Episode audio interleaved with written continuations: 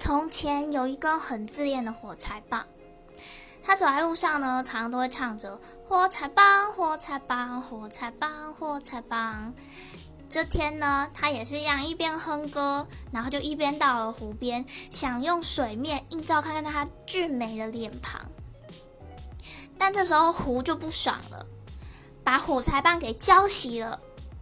并且大声的说：“水，柴棒。”